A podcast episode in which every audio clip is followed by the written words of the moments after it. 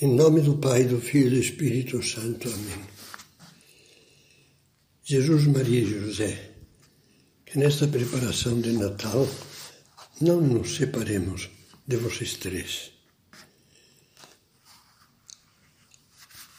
Esta meditação, que é de número 6,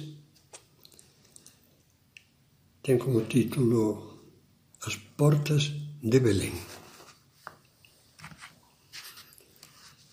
Dos arredores de Belém, onde contemplávamos os pastores, vamos passar nesta meditação para a cidade.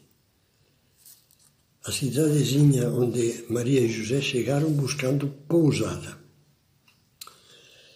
Ao olhar para eles, procuraremos fazer uma meditação que seja ao mesmo tempo uma contemplação e um exame de consciência pessoal como que um pequeno retiro espiritual de preparação para o Natal. Há uma coisa que vemos em todos os presépios. O lugar onde Jesus nasceu é desamparado. Um pobre estábulo onde se recolhe o gado. Umas vezes tem a aparência de uma gruta, assim deve ter sido na realidade e outras vezes a de um telheiro ou galpão de adobe e tábuas, chão batido e palha. A tradição do presépio é fiel ao Evangelho, pois nele se diz que Maria e José chegaram a Belém para se recensear, obedecendo a um édito de César Augusto. E, estando eles ali, completaram-se os dias dela e deu à luz seu filho primogênito. Envolvendo-o em faixas, reclinou-o numa manjedoura, porque não havia lugar para eles na estalagem. Maria ia dar à luz e não achou uma só porta que se abrisse. Todas se fecharam. José foi batendo numa, noutra, também na hospedaria atulhada de viajantes, e ninguém abriu. Todos disseram que não. Por isso, o nosso Deus teve que nascer no desamparo, num refúgio de animais, e o seu berço foi a manjedoura, onde o gado come a palha e o feno.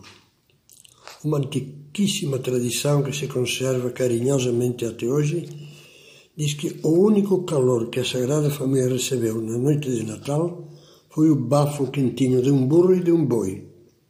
Depois viria a companhia dos pastores que chegaram para adorar. Não havia lugar para eles, diz o Evangelho, para eles. Todas as portas trancadas. Vale a pena meditarmos um pouco sobre isto e pensar que é um fato real. Jesus continua a encontrar fechadas as portas de muitos corações. Perguntemos-nos como é que vai encontrar a nossa no Natal, uma vez que com certeza vai bater nela. Como diz no Apocalipse, Jesus, eis que estou à porta e bato. Se alguém ouvir a minha voz e abrir a porta, eu entrarei na sua casa e cearei com ele e ele comigo. Todos nós, uma ou muitas vezes, já deixamos Nosso Senhor do lado de fora, quando veio bater com a sua graça. Por quê? Pode nos ajudar a fazer esse exame de consciência, pensar simbolicamente que o ferrolho que tranca a porta do coração é sempre um não dito a Deus. Assim como a chave de ouro que abre é sempre um sim como o que pronunciou Maria Santíssima no dia da Anunciação. Eu digo sim ou digo não a Deus. Todos temos motivos para nos dirigirmos a Jesus e dizer-lhe: Jesus, eu te peço perdão, porque muitas vezes tenho fechado a porta quando tu batias nela. Tenho passado o ferrolho do meu não. Cada não a Deus é sempre um ato de egoísmo, algum tipo de falta de amor.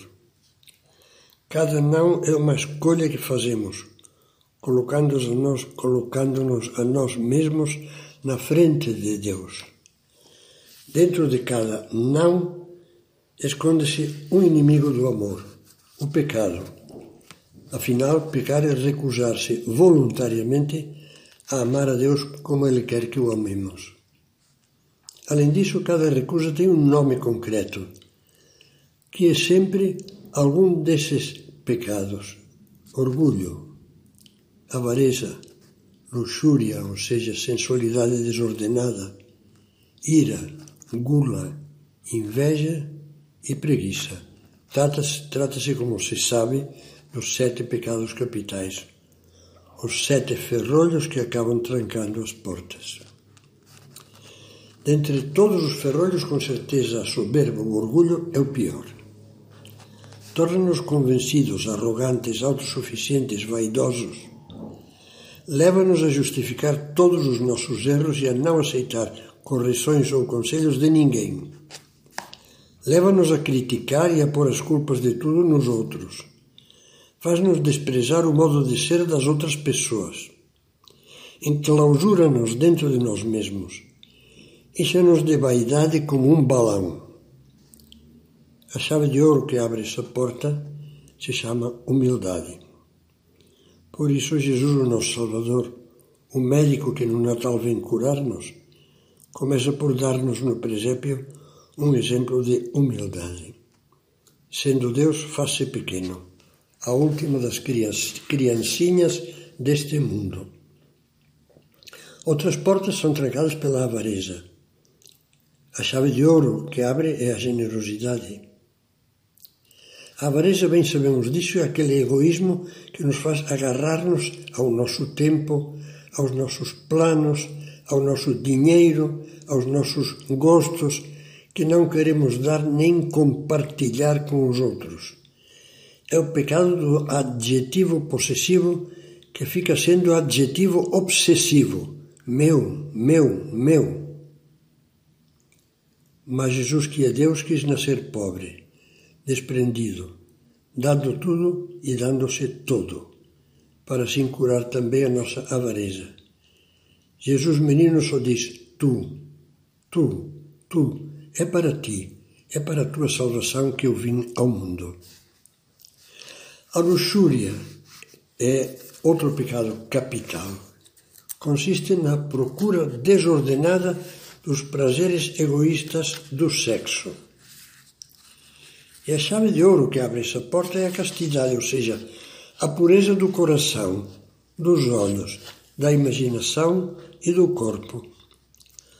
É o amor esponsal puro, belo, ardente e fiel.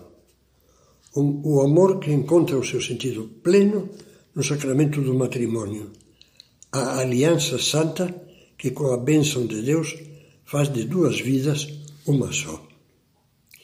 E o ponto alto da castidade para aqueles a quem Nosso Senhor assim o pede é o amor total que leva a dedicar alma, coração e corpo a vida inteira, como Maria, ao serviço de Deus e dos irmãos no santo celibato.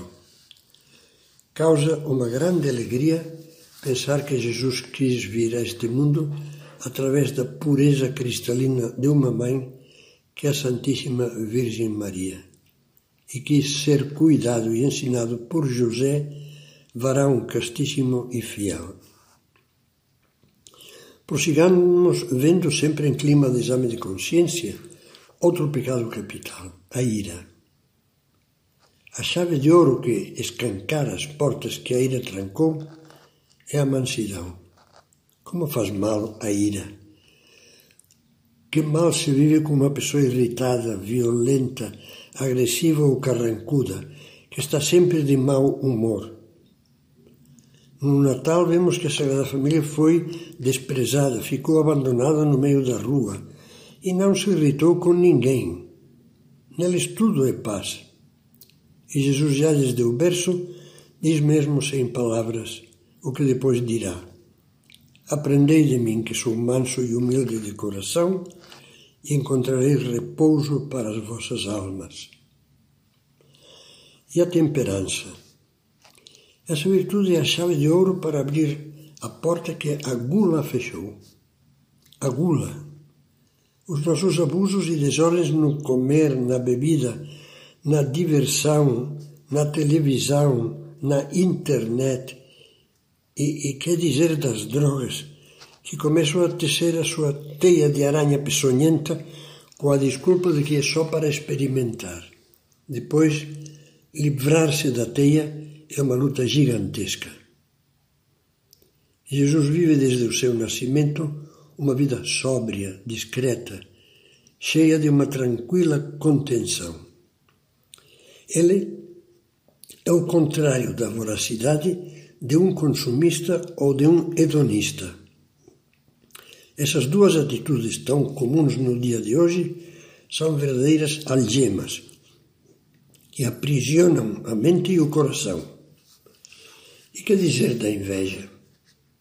Eis outro pecado capital que tranca os corações. Deixa-os crispados, despeja neles fiel e vinagre, desperta ódios e maledicências mas a caridade é a chave de ouro e consiste em querer bem o bem de todos, colaborar positivamente para o bem de todos, quer se trate de amigos, quer de inimigos. Não lembra como na paixão Jesus ama aqueles que o torturam, o despojam de tudo e lhe tiram a vida, reza por eles e lhes estende a mão para que se salvem. Por fim resta o sétimo ferrolho, o da preguiça, que não é um pecado tão inofensivo como parece. Quantas vezes os não que mais nos prejudicam e fazem mal aos outros procedem da preguiça, da falta de vontade de esforçar-se, da falta de vontade de lutar, de sermos responsáveis, de ser constantes, de sacrificar-nos. Quantas omissões há na nossa vida?